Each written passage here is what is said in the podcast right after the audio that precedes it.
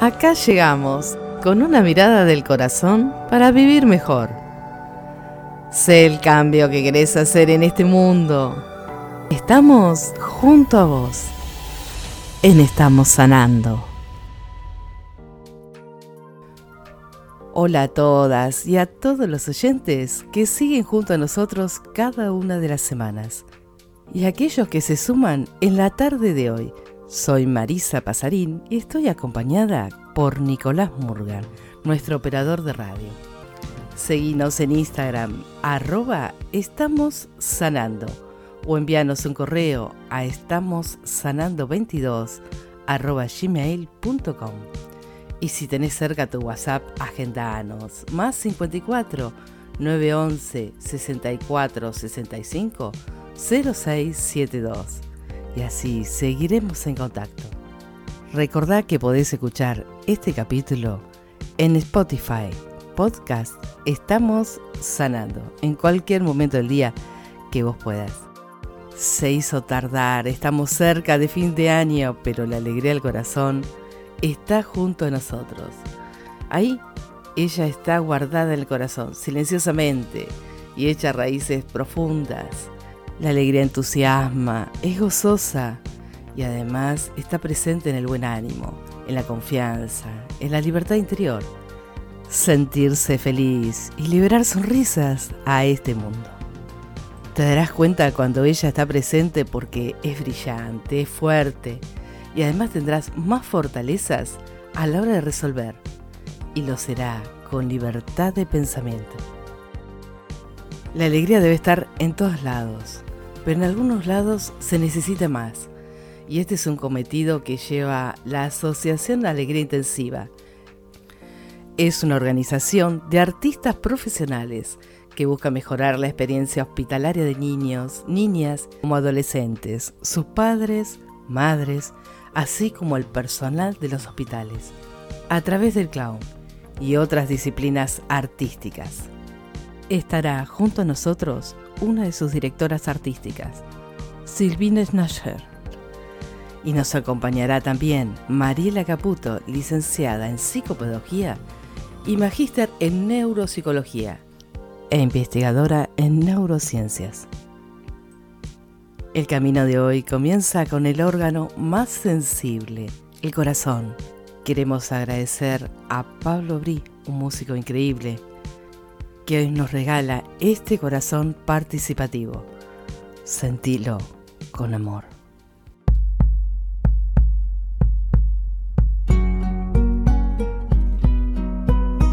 ¿Qué es un corazón? Es algo para sobrevivir.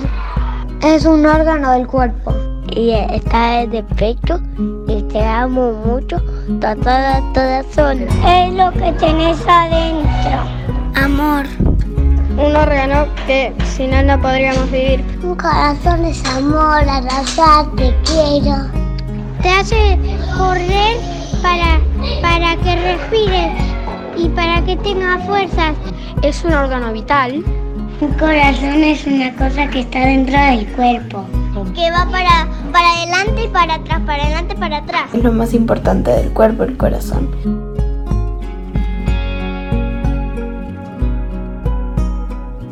¿Para qué sirve? Para que nosotros no muramos y sobrevivamos todas las veces. Para tener amigos, para amar. Para que la gente no se muera. Para bazar. No sé para que te pongas feliz. Como para llevar la sangre, digamos. Para darnos la necesidad de vivir. Y si, si no lo haces, el corazón siempre va a latir despacito y si no va a dejar de latir. Para, para amar a las personas. Nos bombea la sangre para que podamos vivir. Para que nosotros vivamos y no, si, sin el corazón no podemos vivir. Cuando te caes y te asustas de la cama, el corazón te tilda porque te avisa que te estás asustando. En este corazón me expando, me desgrano, me protejo y me entrego. A veces nazco, a veces muero, a veces amo y a veces temo. ¿Cómo estás hoy, corazón? ¿Cómo estás hoy? ¿Cómo estás hoy, corazón? Corazón. En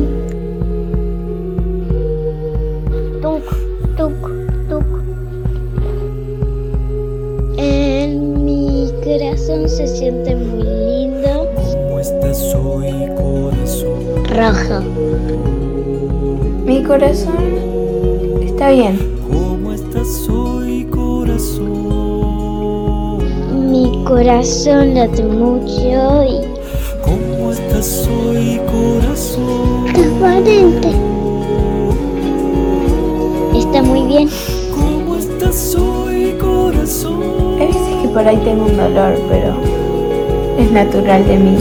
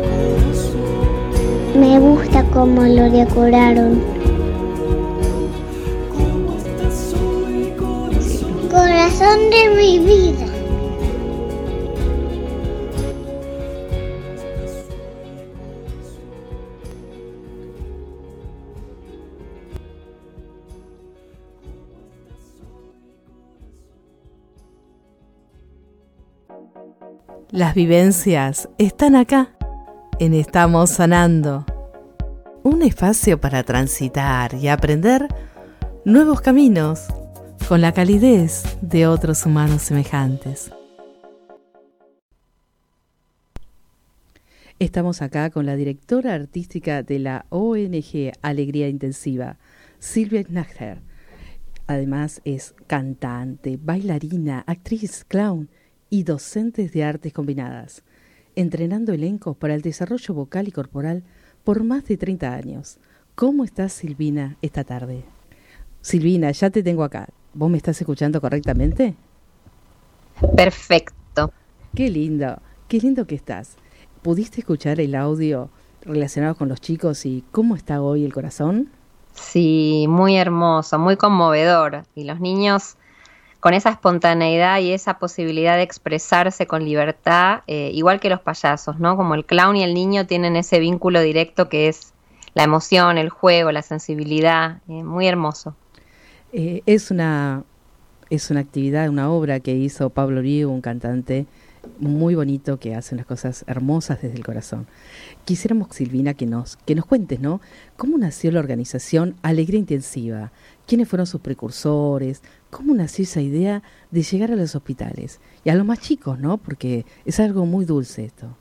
Sí, bueno, es una historia hermosa porque mm, Mariano Rosenberg, que es el director general, que es médico, y Andrés Kogan, que también es director y ejecutivo y pediatra, ellos, bueno, se conocían desde muy pequeños, estudiaron juntos medicina, trabajaron juntos en pedagogía con niños en lugares recreativos y veían que, que los hospitales y que la medicina en relación a la infancia había ahí un, un, un, camino a desarrollar y una deuda con los niños porque los hospitales no fueron pensados para los niños, porque el juego, eh, bueno, lo que los niños eh, tienen a mano como, como es ese lenguaje de, juego, ese derecho a jugar, en los hospitales muchas veces faltaba. Entonces, bueno, ellos en su formación médica se lo empezaron a preguntar y luego tuvieron la suerte de viajar. Eh, Mariano viajó a Brasil y Andrés viajó a España, a Barcelona, y conocieron eh, ONGs que trabajaban con payasos profesionales, con actores, actrices, clowns profesionales en el ámbito hospitalario, pudiendo transformar la experiencia y mejorar la experiencia de los niños y las niñas en los hospitales. Entonces trajeron esta idea aquí, Argentina, eh, que hace ya muchos años que lo vienen este, pensando y trabajando más como 20 años. Y hace 14 años, bueno, eh, fue que nos convocaron, llamaron a Irene Sexer, que es la primera directora, donde eh, convocaron a un artista porque ellos querían hacer esta ONG, pero sabían que necesitaban artistas profesionales, que ellos iban a coordinar lo que era eh, la gestión, el encuadre, lo médico, todos esos temas, pero que en el hospital se necesitaban artistas. Entonces ahí entramos nosotras en juego.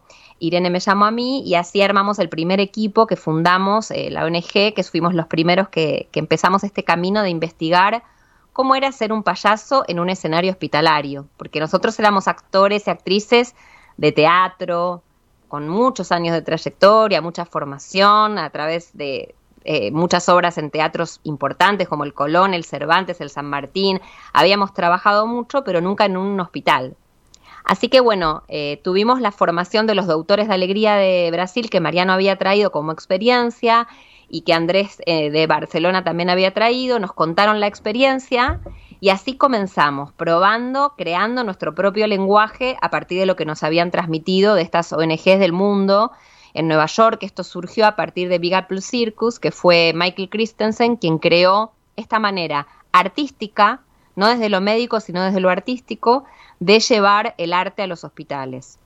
Hay algo que me sorprende y te quiero contar, eh, Silvina, que yo habiendo transitado algunos hospitales de niños haciendo otras actividades, eh, me cuesta muchísimo transitar esos espacios mirando a sus mamás, que a veces eh, se tildan o se quedan pensando en sus hijos que están en determinados estados eh, o, los pequeños. Eh, y los comprendo a, los médicos precursores porque muchos hospitales, como eran, por ejemplo, Gutiérrez y demás, que ahora en la actualidad es muy distinto, sus paredes eran totalmente lisas, aburridas, en amarillo me acuerdo, y que ahora eh, ha sido intervenidas por personal de arte.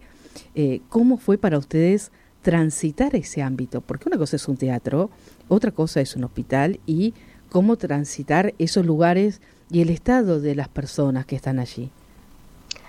Exacto, lo que decís. Este, bueno, fue muy transformador para nosotros como artistas y fue un gran desafío porque nosotros, eh, como te decía, veníamos de mucha formación artística, con muchos recursos, con muchos años de experiencia, pero sinceramente la primera vez que yo me acerqué a un hospital, entré, entré así de, civil, sin, sin el traje, sin, sin mi nariz, para ver de qué se trataba y para mostrarnos un poco los lugares que íbamos a, a participar. Y realmente a mí me conmovió muchísimo e incluso pensé que no podía hacerlo porque era tan fuerte lo que se veía y lo que se sentía y los otros los artistas tenemos la, sensibilidad a flor de piel. Entonces yo dudé si yo iba a estar a la altura de poder eh, estar ahí sin conmoverme, sin dejarme atravesar por la experiencia y no estar al servicio de la experiencia porque uno no va a esos lugares a, digamos a, a ponerse mal uno sino a contribuir y yo no sabía si iba a estar a la altura. Y el director, uno de los directores del hospital me dijo, bueno, probá una vez con nariz, con tu personaje, con tu clown, y luego lo vemos. Y me di la posibilidad de probar y realmente lo que tiene la nariz, lo que tiene el clown es que ve la vida con otros ojos y, la posibilidad de, de, transformar, la posibilidad de conectar con lo vital, la posibilidad de, de abrir nuevas dimensiones hace que no sea tan pesado como cuando uno está sin la nariz. Entonces eso me dio la posibilidad de ver qué fuerza había allí y qué, qué hermoso era ese trabajo y cuánto yo me nutría y me enriquecía. Y, bueno, tuve la dicha de, desde ese día eh, no parar, ¿no? Como eh, continuar y cada vez aprender un poco más sobre esto, que es un trabajo muy profundo y muy complejo a la vez. Porque es un escenario de cristal, como dice un amigo mío, Hernán Salcedo, ¿no? Es un escenario muy frágil. Entonces hay que estar muy afinado para ver qué hacer, cuándo, y tener una escucha muy aguda sobre la escena posible.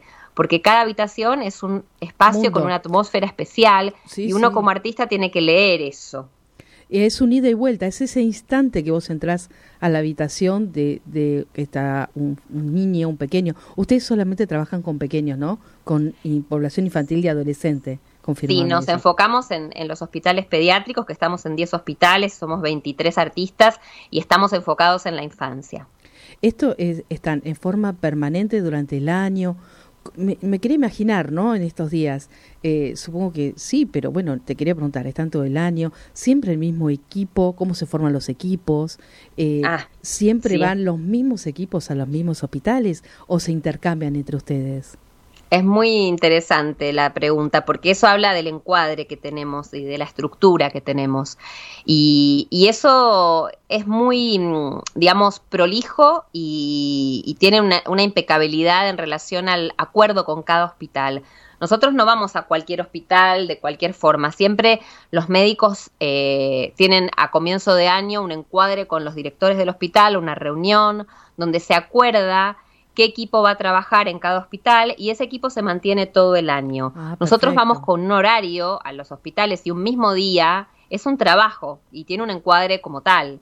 Entonces eh, vamos una o dos veces por semana según el hospital y hacemos un horario de cinco horas en el hospital de ocho y media a, más o menos trece treinta, catorce y trabajamos eh, siempre la misma dupla eh, por, por el año. O sea, trabajamos todo un año en un mismo hospital, la misma dupla, con el mismo horario, con el mismo día. Y esto va generando un encuadre también, ¿no? Y una sistematización. También tenemos capacitaciones, una reunión mensual, tenemos una coordinación psicológica, eh, una supervisión psicológica. Entonces, todo tiene una estructura que hizo que se pudiera sostener un trabajo tan complejo como este. No, no, yo me quedé pensando en esto, esto porque hay que sostener a, a la persona que sale de ese lugar después de estar eh, el día. Eh, seguramente eh, los pacientes, cada uno tiene su historia. a mí tocó una vez estar en el cumpleaños de la salita de oncología del Hospital Gutiérrez.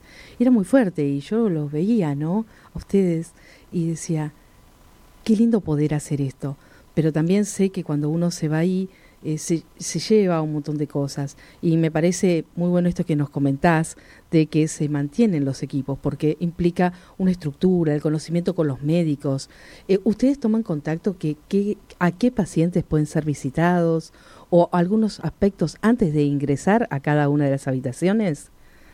Bueno, esto es clave también en nuestra ONG como una identidad que siempre vamos creciendo, mutando y transformando y nada es rígido, ¿no? Pero hay algo que empezamos eh, como teniendo en cuenta de que nosotros no nos metemos con lo médico, con el diagnóstico, con lo que le va a pasar, con lo que le pasó, con la, con la historia clínica, ni, ni cuánta gravedad, porque no suma al trabajo artístico y nosotros no nos metemos en lo médico. Entonces sí lo que preguntamos antes de entrar es que nos pasan, por supuesto, los médicos como un pase donde nos dicen dónde se puede pasar y dónde no, si hay alguna situación particular a tener en cuenta, si recién viene de quirófano o si se está por ir o si hay algún dolor o si no oye o si no ve, o sea, algunos datos puntuales y alguna situación si fuera necesaria, pero no nos metemos con cada diagnóstico, con cada historia clínica, porque primero que nosotros no somos médicos, somos artistas y nosotros eh, la distancia que tenemos que tener, cuanto menos información tengamos de todo el cuadro y el diagnóstico eso, ayuda más. La verdad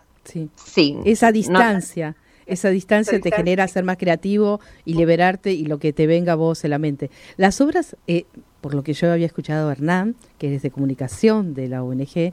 Y es, payaso también. Ah, es payaso también, qué lindo esto.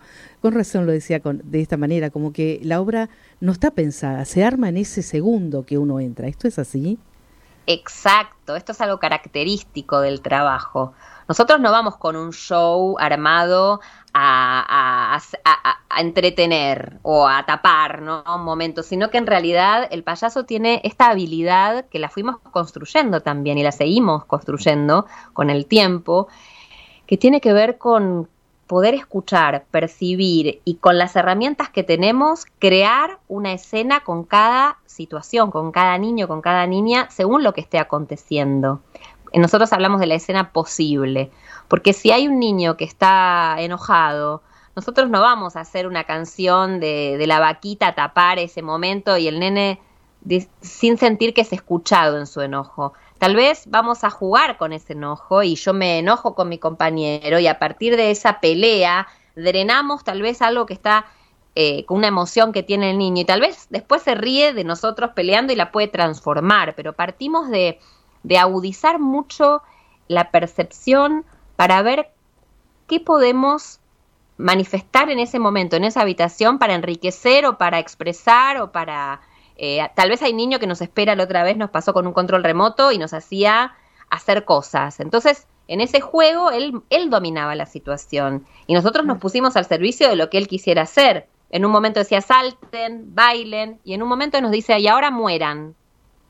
Entonces pudo poner en palabras tal vez eso que, él bueno, estaba sintiendo o en ese momento quiso sacarse encima, ¿no? Eh, verlo, verlo en ustedes, cómo se veían ustedes. Exacto, y fue muy gracioso porque yo me morí como una bailarina del lago de los cisnes y él me retó, me dijo, no, nada que ver, así no es morir. Ah, morir es así, y me lo mostró él con su cuerpo. Cerró los ojos y puso la cabeza para atrás. Entonces yo le dije, ah, lo voy a hacer de nuevo como usted me enseñó, maestro. Y lo hice, y ahí me felicitó, me aplaudió como yo había muerto. Entonces, el clown habilita poder jugar hasta con la muerte, ¿no? Eh, desde un lugar subvirtiendo la lógica, sí, sí, pero es transformador, porque ese momento de esa palabra donde la muerte también es un juego y pasa y volvemos a la vida, él también desarrolla esta habilidad, ¿no? Que, que todo cambia, que no todo es tan, tal cual, ¿no? Te voy a invitar a, a, escuchar una canción y seguimos junto a vos, Silvina, que es, está esto interesantísimo. Hermoso. La música está acá, en Estamos Sanando. Un espacio para estimular nuestras emociones y lograr otras armonías.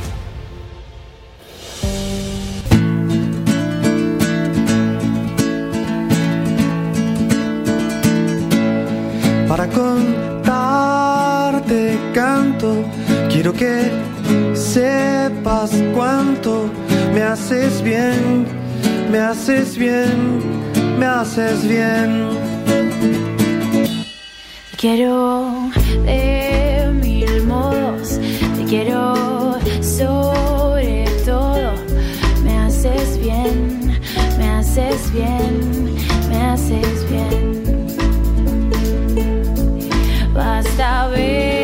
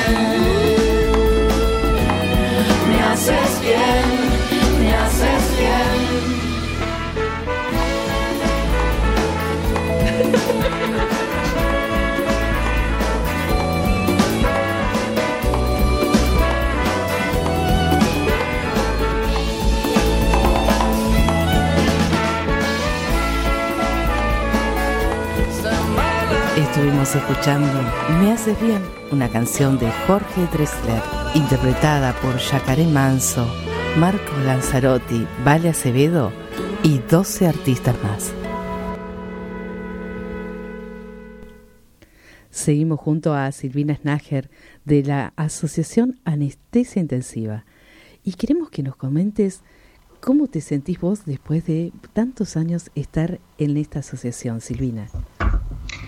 Bueno, muy, primero muy orgullosa, porque la verdad es que, eh, bueno, fuimos aprendiendo, fuimos creciendo, empezamos siendo poquitos y luego fuimos creciendo y ahora somos muchos.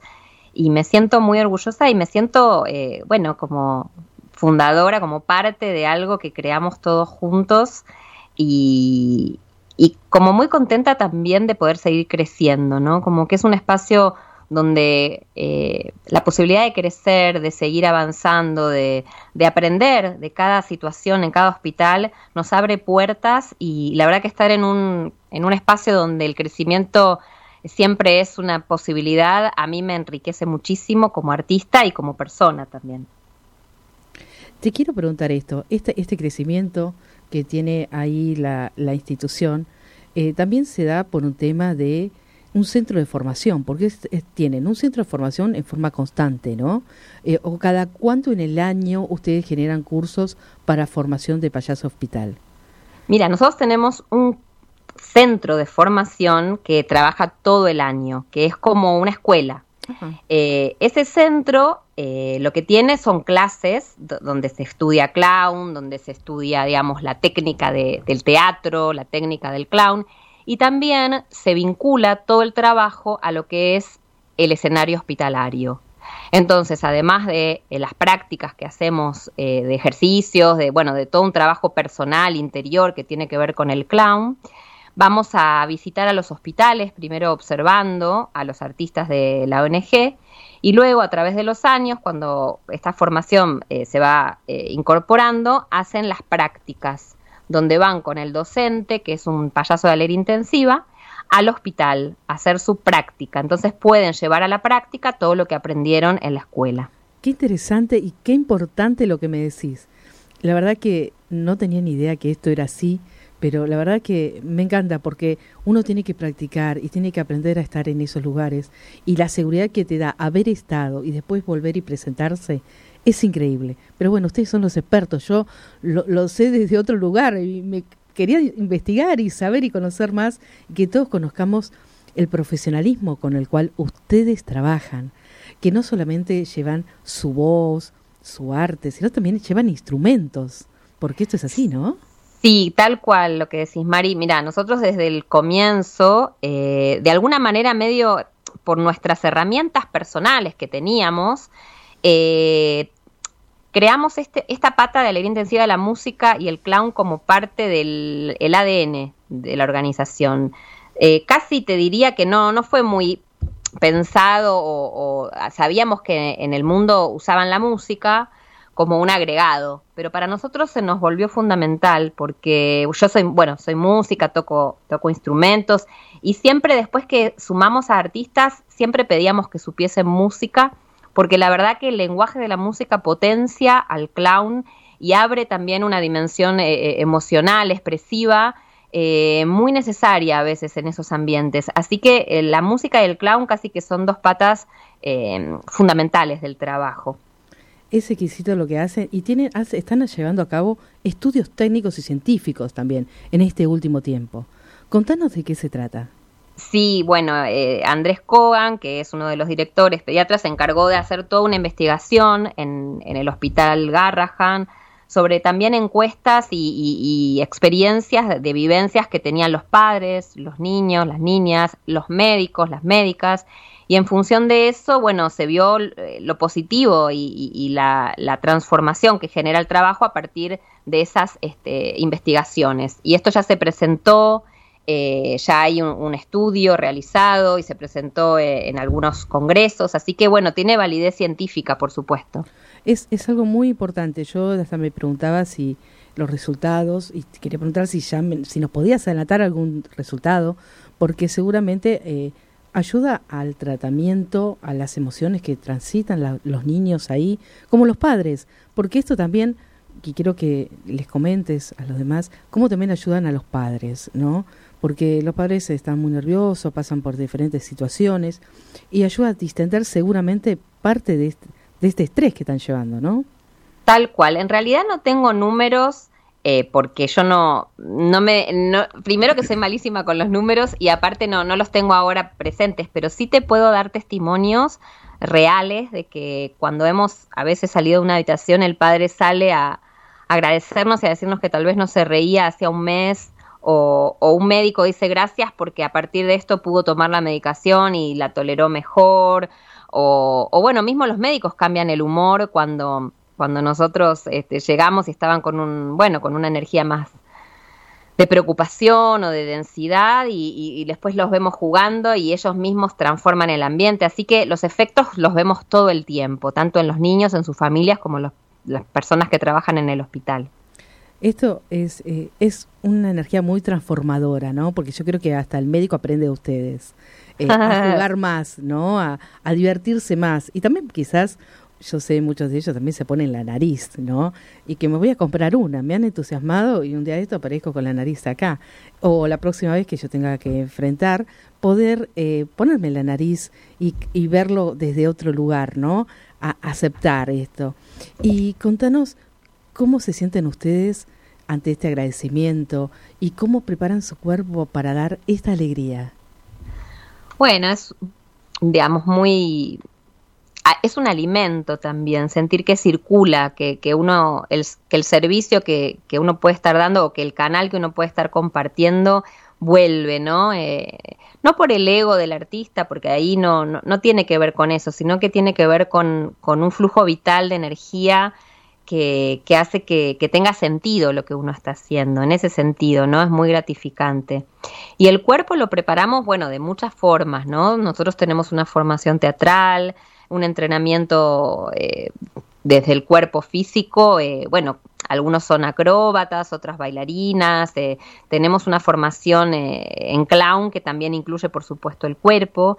Y en los hospitales, cuando vamos siempre al cambiarnos, salir maquillándonos, salir transformándonos antes de entrar a las habitaciones o a las salas de espera, el cuerpo ya se pone en esa transformación en sintonía y muchas veces antes de entrar o hacemos un, un juego así para, para entrar en frecuencia o algún ritmo, o cantamos alguna canción que nos coloque en ese estado eh, necesario para, para el juego, ¿no? Porque un payaso, como vos decías, lo de la nariz, que claro, entiendo lo que, a lo que ibas, pero realmente ponerse una nariz requiere de muchos años de estudio, como un médico cuando, por supuesto, uno puede tener muy buena intención, pero no va a ir a operar a un paciente porque no sabe cómo hacerlo. Eh, o un violín, por ejemplo, un violinista. Yo agarro un violín y puedo tocarlo con el arco, pero bueno, un violinista sin duda que va a sacar una melodía diferente a lo que pueda hacer yo, ¿no? Totalmente. Y realmente eh, para nosotros cuando nos ponemos la nariz es, es, una cosa seria, porque, porque para ser clown realmente hay que haber atravesado una formación de, de mucha profundidad. Eh, en la escuela de Lecoq en Francia, eh, la, la, materia clown es la última de la carrera para recibirse, porque ah. tiene que ver con la vulnerabilidad, con sacarse todas las máscaras para llegar a la desnudez del alma y poder jugar con lo que uno es, porque el clown no es un personaje que uno actúa como si estuviera haciendo un personaje de Shakespeare. El clown en realidad es todos los aspectos de uno mismo, pero puestos a, jugar, puestos en escena, con esa poética y con esa transformación, ¿no? No es que uno va a actuar de uno literal, sino que eh, son, son formas de... Son transformaciones del alma puras de lo que estás haciendo en ese momento, ¿no? Tal cual, siempre con el actor detrás como un marionetista conduciendo, ¿no? Pero el clown eh, es, es, es, como, es tirarse al vacío, el, entrenamiento del clown es, es el vértigo de poder eh, despojarse de todas las defensas. Una maestra decía como una media que uno la da vuelta y, se ve el, otro lado, ¿no? De Es como los poetas, lo que pasa es que el poeta lo escribe. digamos, de desnuda su alma el poeta, ¿viste? Pero acá ustedes no solamente lo desnudan en letras, porque lo exponen, sino también desnudan su alma actuando, lo cual es importantísimo esto que me has dicho, ¿no? Porque primero para que se tome seriamente, yo te lo digo como, como una herramienta para poder transitar la próxima vez que me costaba tanto, ¿no? Pero es, es una enseñanza muy grande porque todos deberíamos empezar a hacer algo de clown y disfrutar de la vida, empezar a hacer eh, más transparentes, ser nosotros mismos, dejar de tantas cuestiones sociales, ¿no? Y quizás la alegría viene un poquito más, Silvina. esto es lo que también el programa de hoy quiere invitar a la gente, ¿no? A que encontremos nuestra alegría, porque no solamente están tristes o, o, llevan un padecimiento especial aquel que está transitando una enfermedad, sino hoy la sociedad está transitando otras enfermedades más silenciosas, ¿no? Pero también tiene mucha tristeza. exacto, exacto. Y vivir desde esta mirada del clown hace que uno pueda transformar, que uno pueda reírse de uno mismo y quitar ese peso y ese ese lugar como del relato de uno mismo, ¿no? Que uno a veces se regodea en su propio relato y en su propio drama, mm, como se dice el teatro drama en inglés, y poder crear otras posibilidades también. Te quiero agradecer muchísimo esta entrevista, este tiempo. Sabemos que es día sábado, que ustedes dan a full toda la mm. semana, pero bueno, fue un aporte importantísimo y seguramente vamos a tener otro contacto para saber más de ustedes y si algún día pueden venir a la radio, ¿no? Y hacer alguna pequeña obra de esta que ustedes hacen en Instagram. Me gustaría, eh, o en Facebook, o en su propia página web. Eh, me gustaría que nos deje las redes para que la gente que esté interesada los pueda seguir, ¿no? Y escuchar. Claro. Bueno, en Alegría, Intensiva eh, en Instagram y en, Facebook también. Y la página es www.alegriaintensiva.org.ar.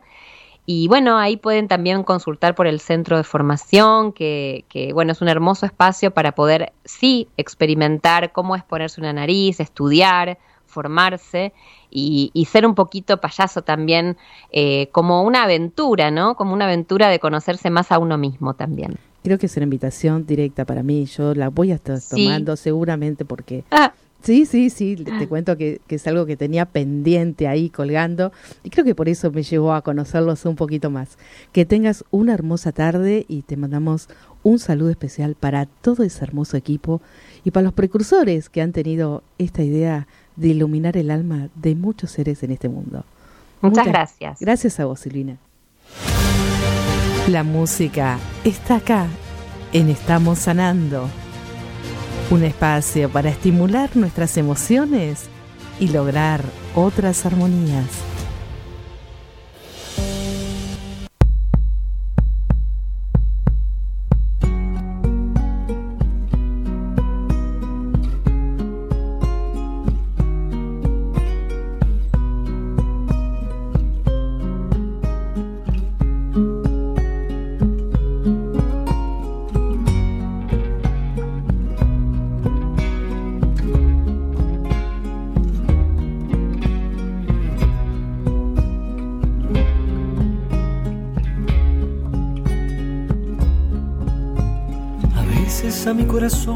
Nacen flores, otras veces espinas, una bandada de pájaros un brote de vida inesperado. A veces una canción, otras veces palabras inconexas, a veces arde como el fuego y otras veces se quema veces florece, otras veces semilla. Hay tiempos en los que se marchita, a veces es fruto maduro y otras veces tan solo capullo.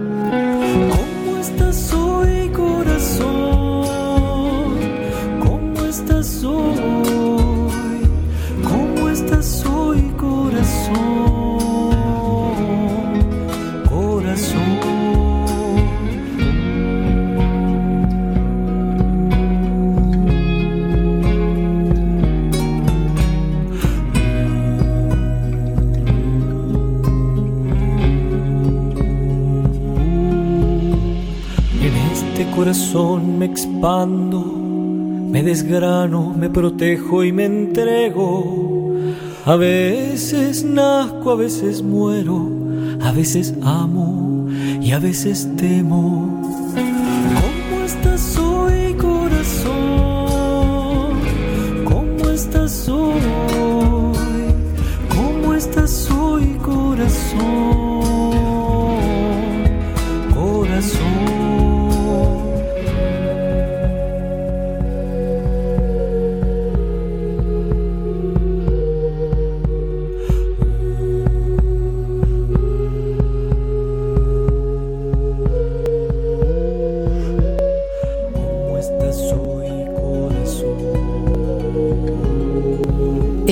Escuchando ¿Cómo estás hoy corazón?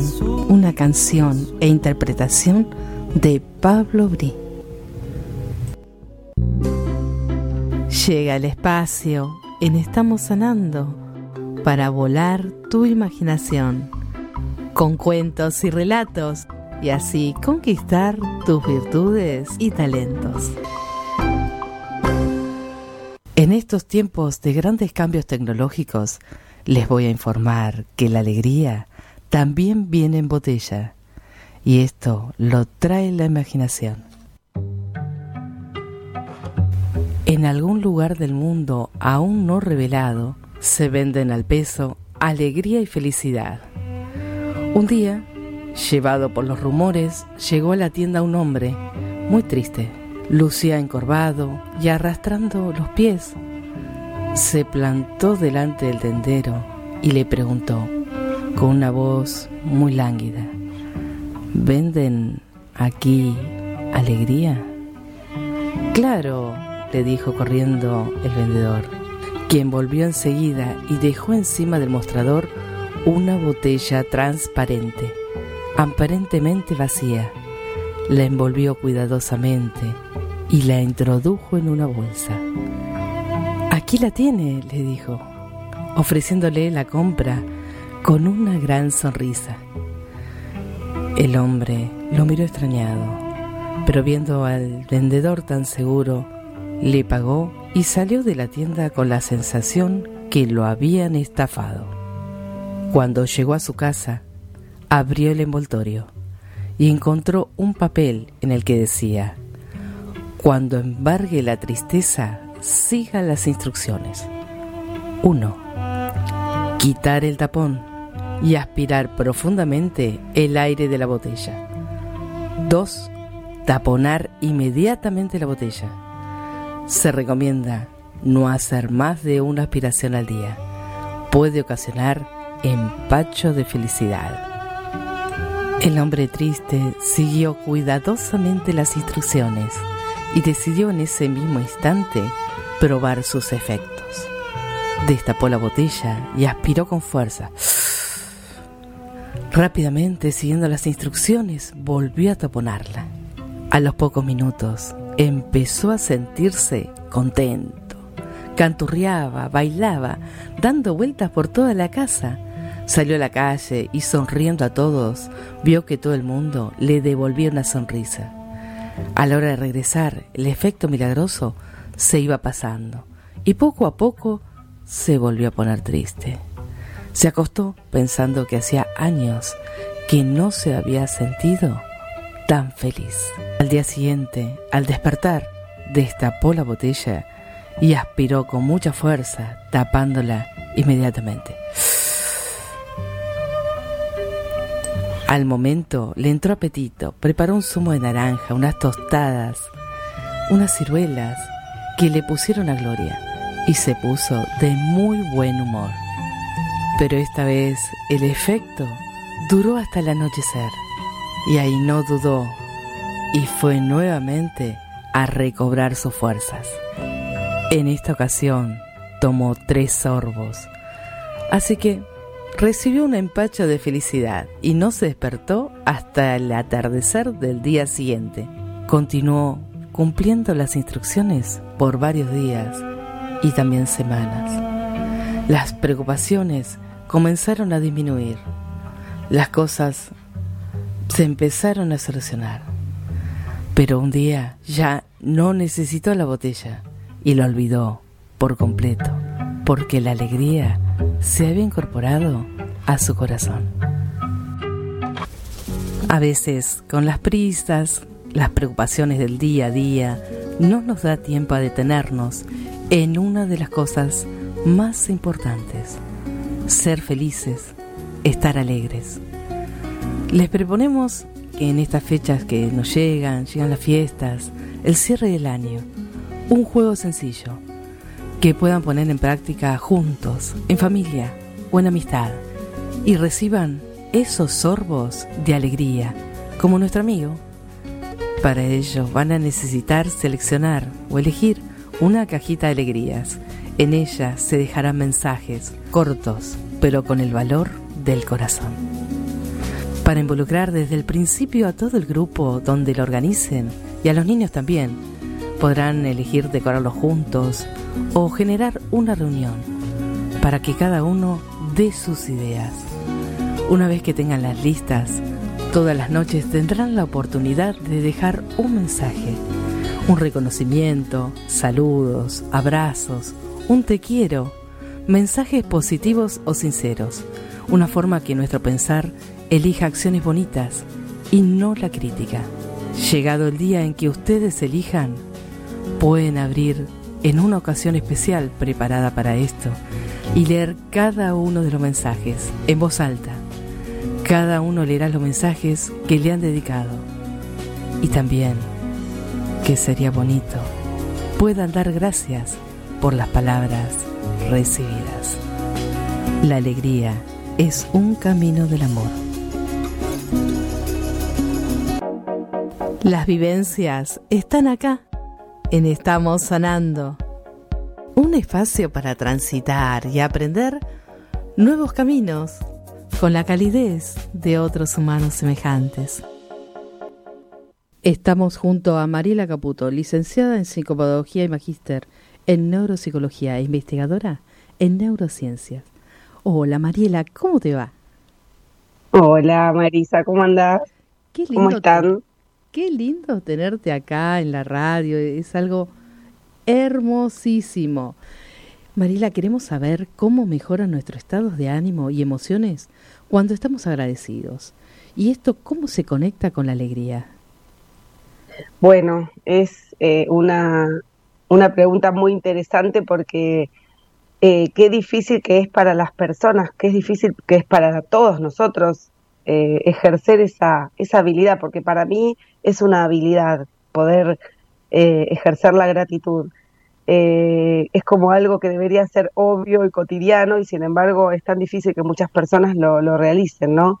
Pero si supieran los efectos positivos que tiene en nuestro cerebro y en nuestra vida, tal vez lo ejercerían con un poquito más de frecuencia.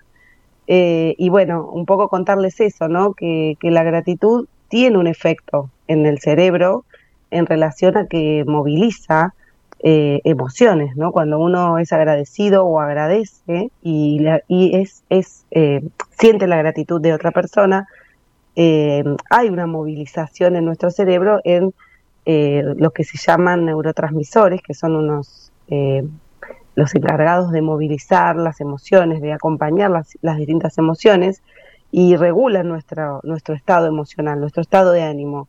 Eh, hay un, hay un, hay un neurotransmisor que es muy conocido, que es la dopamina, que cuando sentimos placer y, agrado, esa sensación nos, nos ayuda, eh, la dopamina nos ayuda a sentir eso después de que vivimos alguna experiencia quizás positiva, que esperábamos, que, que estábamos como muy ansiosos de que llegara y que la disfrutamos mucho.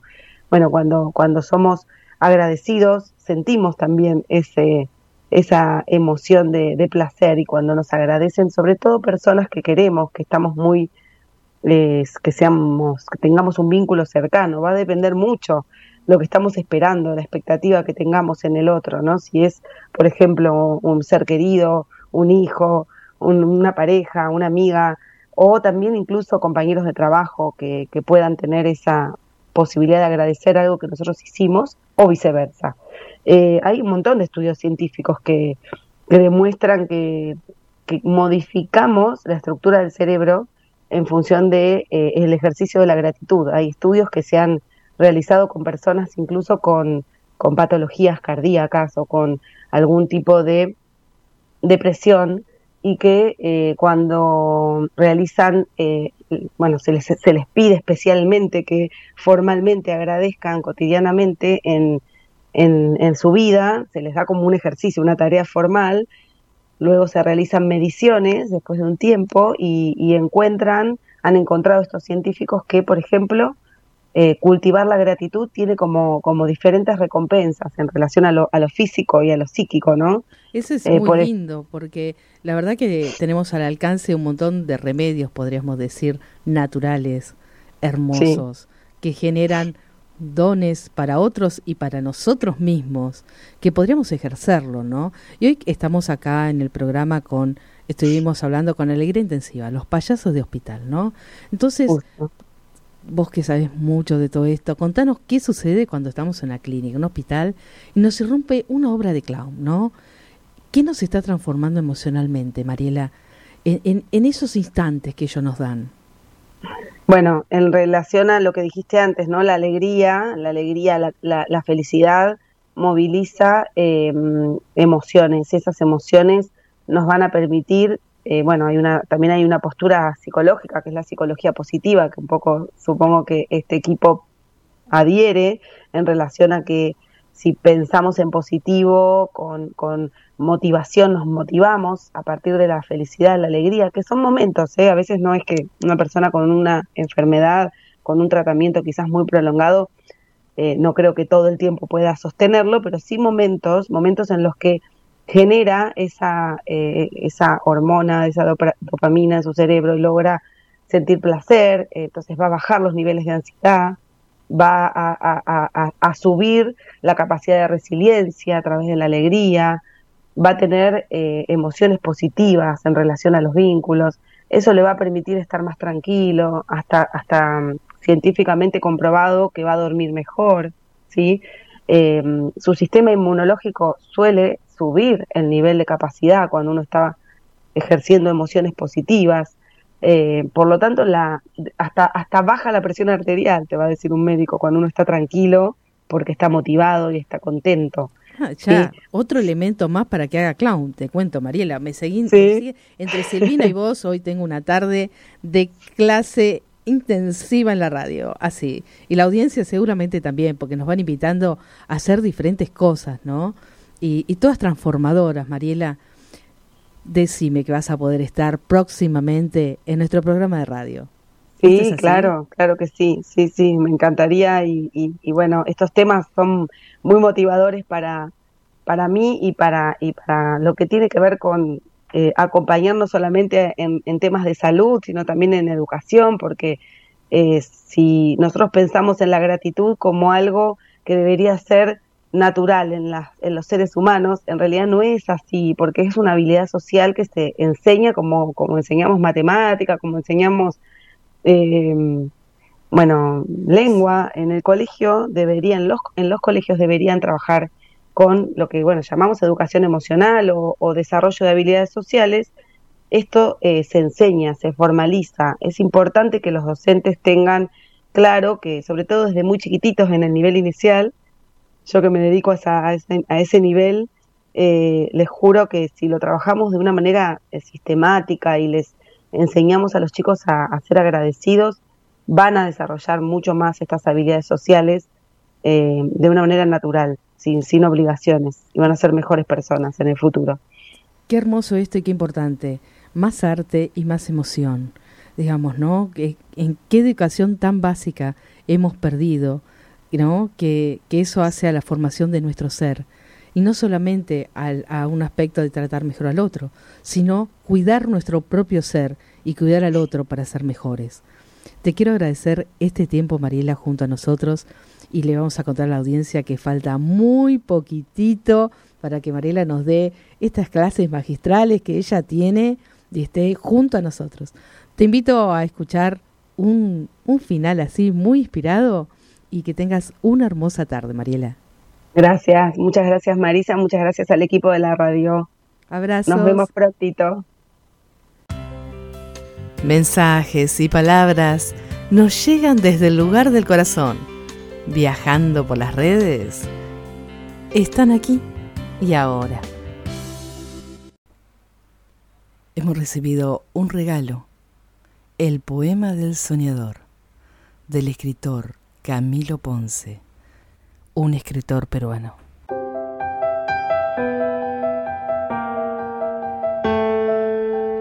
Me preguntaron por qué agradecía y les hablé de la vida.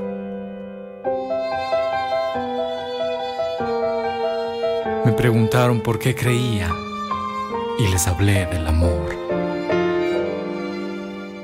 Me preguntaron por qué sonreía y les hablé de los sueños.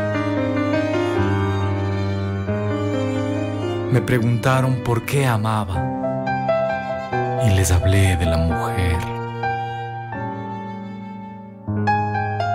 Me preguntaron por qué luchaba y les mostré el corazón de un niño.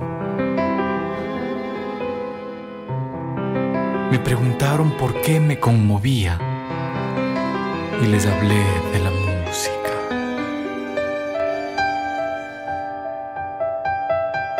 preguntaron por qué suspiraba y les hablé de la poesía.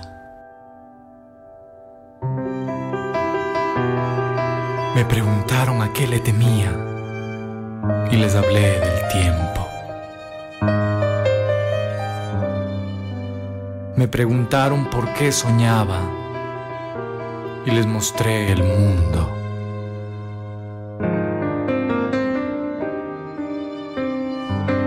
Me preguntaron quién era yo, un soñador.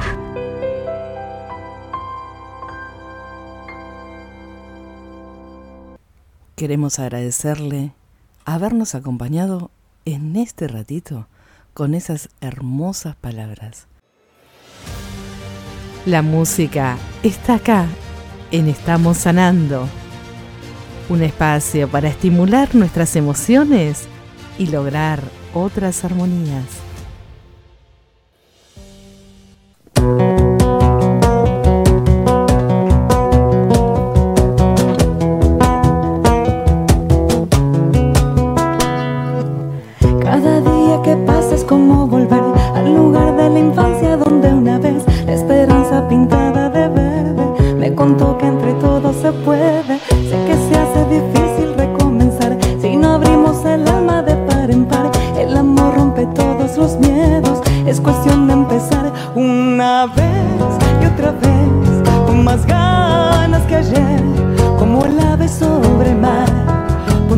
a volar sin mirar hacia atrás.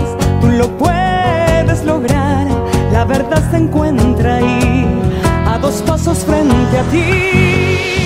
La canción de la alegría, bajo el cielo que nos mira, cántala, yo te seguiré. Cada noche, cada día, esa estrella que nos guía, no amar.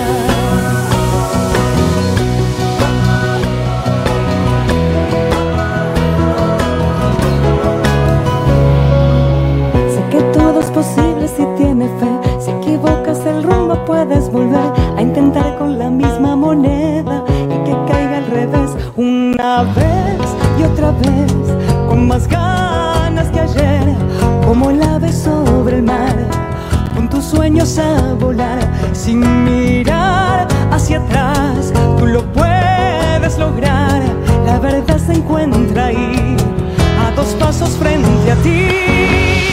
La canción de la alegría, bajo el cielo que nos mira, cántala, yo te seguiré. Cada noche, cada día, es estrella.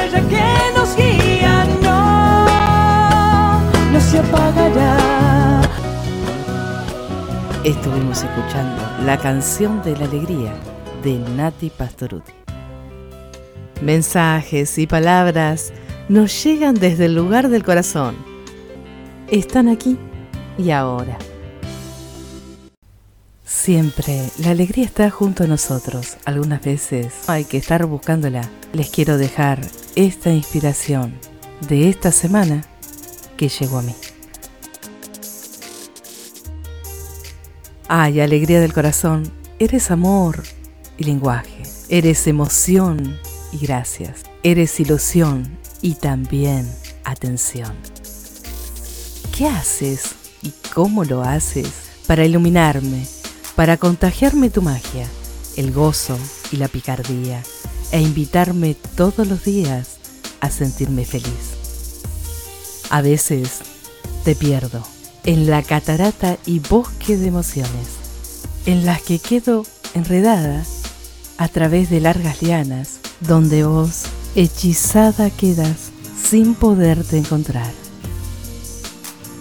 pero de repente me asistes en tu sendero y en la tierra me puedes encontrar.